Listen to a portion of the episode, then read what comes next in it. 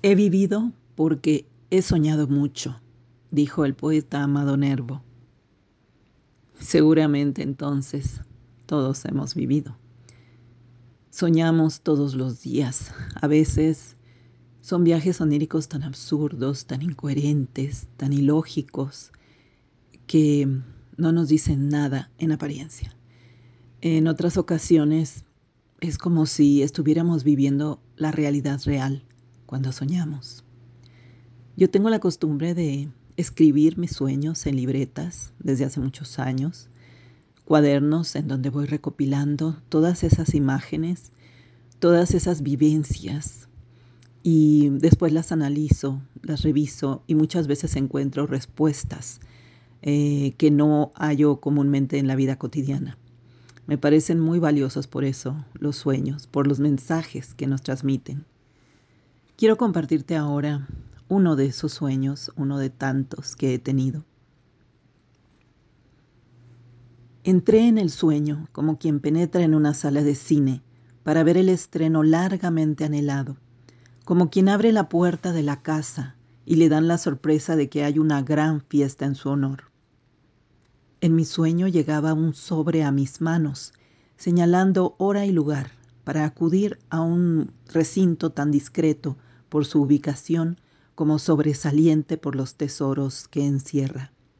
Allá fui, enfundada en mis zapatos planos para caminar cómodamente los kilómetros de pasillos que la visita podía suponer. A última hora tomé la decisión de irme casual, como se va a un museo, y no usar mis mejores galas, aunque la misiva citaba nombres a los que hay que rendir todo el respeto que sus creaciones merecen. Uh, le extendemos la más cordial invitación para que visite esta colección de arte que incluye obras maestras de todos los tiempos, decía, decía el, el texto en el que me impelían a visitarlos. Pinturas, esculturas, grabados y dibujos de artistas universales, Durero, Velázquez, Rembrandt, Rodin, Almatadema, Waterhouse, Baro. Llegué puntual al domicilio indicado. Me desconcertó la fachada una tapia gris enorme, sin ventanas, y un tímido número sobre la pequeña puerta. Toqué el interfón y sentí la mirada de alguien a través del visor. ¿Quién? dijo una voz masculina. Magnolia Rivera, contesté. La puerta se abrió. Por un instante me sentí enjaulada entre el acceso recién traspuesto y un enrejado de barrotes pardos. A la izquierda había una ventanilla con un cristal espejeante que me impedía ver quién estaba del otro lado. Una mano empujó suavemente una libreta de visita por la ranura de la ventanilla y la voz me dijo, por favor, anote hora de entrada y firme en el renglón. No había ningún registro en la hoja, solo el espacio para mi nombre, así que supuse que yo era la única invitada. Devolví la libreta y la reja se abrió. La voz indicó. Camine por favor hasta el final del muro, luego doble a la derecha y ahí será recibida por una persona que la acompañará durante el recorrido. El pasillo, flanqueado por muros altos y silenciosos, me llevó hasta mi anfitrión. Me agradó ver por fin un rostro humano. El hombre, con un cierto parecido en la sonrisa al ángel de las catedrales góticas francesas y en la mirada a Julio Cortázar, calzaba unos espléndidos bostonianos cafés. La gente que usa bostonianos me inspira confianza. ¿Cómo está usted? Soy Juan Alcalde. Un gusto guiarla en este recorrido. Sígame, por favor. Un jardín anchuroso se abrió ante mis ojos. Había estatuas colocadas en círculo en torno al gran patio. Desde ese primer instante, en el espacio tondo, percibí el simbolismo de la serpiente, el uroboros que vuelve sobre sí para morderse la cola. Allí estaban, albas u obscuras, las formas creadas por artistas contemporáneos y del pasado. Una de esas piezas tridimensionales cautivó mi atención de inmediato. Es de Agustín Cárdenas, dijo mi guía al verme extasiada frente a la obra. Es el hongo, le dije, señalando hacia lo alto de la figura. ¿Dónde? ¿No es un ojo y toda la escultura una cara? Mm, es que es lo que cada quien perciba. En efecto, es el ojo que todo lo ve, pero en esencia, el artista puso ahí el hongo sagrado. ¿Cómo se llama la pieza?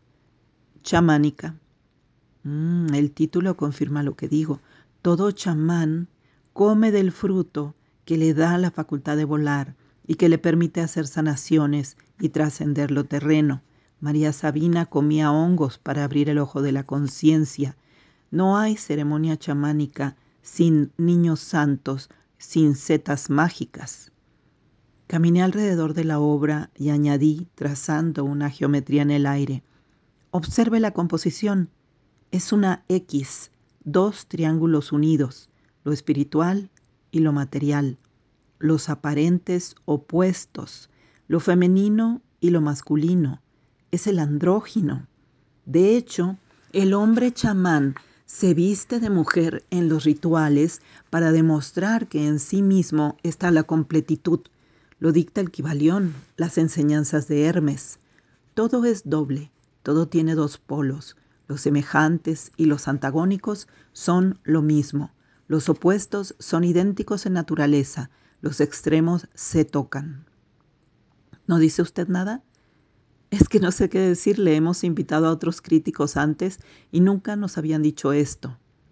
Quizá es porque yo no hago crítica, no juzgo, solo observo. Lo que le digo es el resultado de mis percepciones más inmediatas. Seguramente mañana en mi memoria la obra seguirá creciendo, redimensionándose, recreándose a partir de la vivencia, del contacto entre este mármol y yo. Entonces podré decirle algo más. Por ahora lo que chamánica me dicta es esto. Aquí hay tantra. Lo que el artista esculpió es la consumación del amor, el sexo sagrado, él penetrando en ella, ella fundiéndose en él. Es un fluir constante, el eterno retorno que todo lo contiene. Es otra vez la serpiente que vuelve sobre sí misma. Dicen que en la onirogenia, en los sueños inducidos por las plantas maestras, uno acaba siempre enfrentando a una enorme víbora que es la gran madre, que si la vences, la montas, que si te derrota, te traga. Pero este viaje mío no era provocado por la ingesta de algún enteógeno. Fui a dormir a la misma hora que acostumbro y no hice nada fuera de lo normal para tener este sueño. No lo premedité. Mm, no lo visualicé, simplemente ocurre. Entramos a un gran salón que conectaba con otros espacios de la mansión cuidadosamente iluminada. Justo frente a mí, los ojos de un extraño me instaron a detener el paso. Pintado en un óleo claroscuro, el personaje portaba un turbante, metáfora del ocho místico, reminiscencia del sombrero del mago, carta uno del tarot, infinito, 8 de mayo, eternidad. Leí la ficha. El filósofo, Ferdinand Paul, siglo XVII. El retratado no era Avicena, tampoco Asclepio, mucho menos Paracelso. Era Geber, el primer alquimista. Lo delató la señal en el chakra del corazón y el gesto cabalístico en las manos. Javier Ibn Hayam, inconfundible es el agatodemon que vino del oriente, espíritu sabio, acompañado siempre de la serpiente sanadora, regeneradora. Geber despertó a la Kundalini para crear vida en la penumbra de los laboratorios. Mago del vitriolo me sostuvo la mirada en el instante. En el silencio habló. Visita el interior de la tierra y rectificando, hallarás la piedra oculta. Respiré profundamente para sacudirme la hipnosis y proseguí el recorrido tras la voz de Juan, que hacía un ademán para alcanzarlo. Cada estancia era una cámara de las maravillas, una jauja del espíritu. Si has experimentado el síndrome de Stendhal, comprenderás fácilmente lo que yo sentía en medio de aquella acumulación de belleza, ese temblor que te recorre el cuerpo, que te sacude sin poder evitarlo, esas ganas de romper en llanto, de reír, de gritar, porque el camino al éxtasis produce emociones inexplicables. Y cuando es tanto, uno puede enloquecer por plétora, por esta demasía que sofoca a ratos y a ratos paraliza, es como un estupefaciente que entra por los ojos. Basta con mirar para sentir el efecto. Hago esfuerzos supremos por parecer ecuánime y avanzar rápido tras el guía que sigue eficiente su discurso verbal. Lo que necesito es detenerme frente a cada obra, escudriñar una por una durante horas, días, eternidades, pero apenas atisbo una, debo continuar a la que sigue. Aún así, me doy cuenta. Todas las obras aquí reunidas conforman, en su orden, en su secuencia, la figura de la serpiente. Cada pieza es una vértebra. El trayecto ondulatorio se desliza por pasillos, escaleras, espacios cerrados o abiertos. Como el reptar ofidio, la senda es suave. El arte de todos los tiempos muestra la ambivalencia de la sierpe, exalta su poder destructor y regenerador, su capacidad de dar muerte o de insuflar vida. Ante mí, esa pequeña escultura de Laoconte y sus hijos muestra la lucha contra las víboras mortíferas, mientras a unos pasos un óleo, discreto a pesar de su gran tamaño, exhibe a un hierático Hernán Cortés que tiene a su lado una columna en donde habita la Coatl de los antiguos mexicanos. Pienso entonces en Coatlicue, la diosa madre azteca, con su falda de serpientes y en todas las diosas y dioses de los mitos universales que llevan por cetro, corona o vestimenta el sinuoso animal de poder, de sabiduría. Más adelante veo a la cobra en la frente de las Cleopatras, pintadas o esculpidas en diversas plazas de esta colección. ¿Quién mejor que la última reina de Egipto, nacida a orillas del Nilo, para proclamar la potestad saurópsida que abarca el imperio del agua? Todos los que han nacido junto a un vaso lacustre o frente al mar sienten el llamado, reconocen la simiente acuífera el simbolismo que anida en la serpiente. Una escultura de Cleopatra está en lo alto de la escalera principal de la mansión. Escala y sierpe. Vuelvo en un instante a cierta mañana de mi niñez. Iba a subir a mi recámara cuando tropecé con el desfile de una garbosa coralillo y sus crías, enfiladas hacia un agujero casi imperceptible junto al primer peldaño madre e hijos rutilantes de rojo, amarillo y negro. Desde entonces no me es exótico un serpentario, ni espeluznante, ni ajeno. La serpiente es un animal sagrado, deidad antigua de la Mesopotamia, de Egipto, de Grecia, de Mesoamérica, vive en el mundo subterráneo. Y en este Museo de las Maravillas, recinto que tiene ventanas como ojo de áspid y rumbos como de laberinto. ¿Cansada? pregunta Juan. No, al contrario, lo que pasa es que quisiera ver todo con más cuidado. Sí, lo sé, sin embargo la visita no puede prolongarse. Lo siento, así es el protocolo. Comprendo. Entonces, ¿seguimos? Juan continúa citando títulos, fechas, estilos, me explica el significado de la colección. Es también un homenaje a la mujer y una loa a la vida bucólica. ¿Ve usted los campesinos en algunos de los cuadros? ¿Se da cuenta de que en muchas de las piezas la mujer es la protagonista?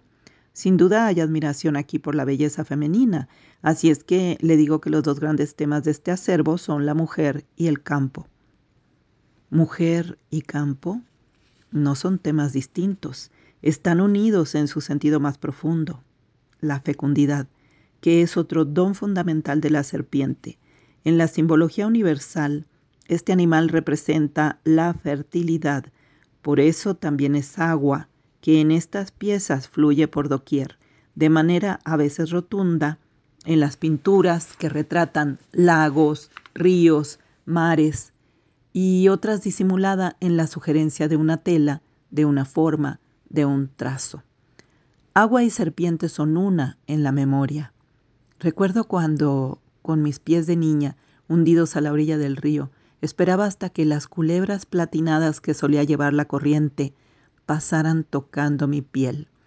Tengo presente ese contacto, no álgido, sino tibio, no horroroso, sino dulce. En este museo no puedo tocar, pero si rozara los mármoles, los lienzos, los papeles, sentiría lo mismo, fulgor de agua quemada, caricia de olas. En las playas de Sorolla, en los estanques de Mofra, en la zoología fluvial de Francisco Toledo, soy yo quien recoge conchas junto a las mujeres griegas de Leighton. Yo, sumergida en esa masa humana que pinta Siqueiros, cardumen que no marcha, sino rema. Me muevo sin más en el oleaje acerrado, polimorfo que pinta Petoruti. Soy la marea de Grimshaw, las costas de Gilbert, la laguna espejeante de Sánchez Cortés, los pantanos de María Izquierdo y los litorales de Sorn y de Buñol. Convivo en el malecón cubano del pintor anónimo y en esos paisajes de González Serrano que parecen de tierra, pero que si miras atento se consuman en agua. Hay marejada en el retrato de August Strindberg, hecho por Munch. El bosque de Kipnis ya no es bosque, sino líquen marino. Justo ahora descubro que las flores de Andy Warhol son submarinas.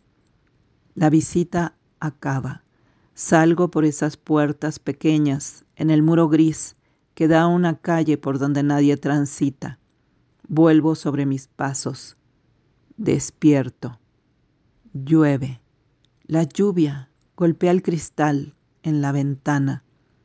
Escucho los crótalos del agua.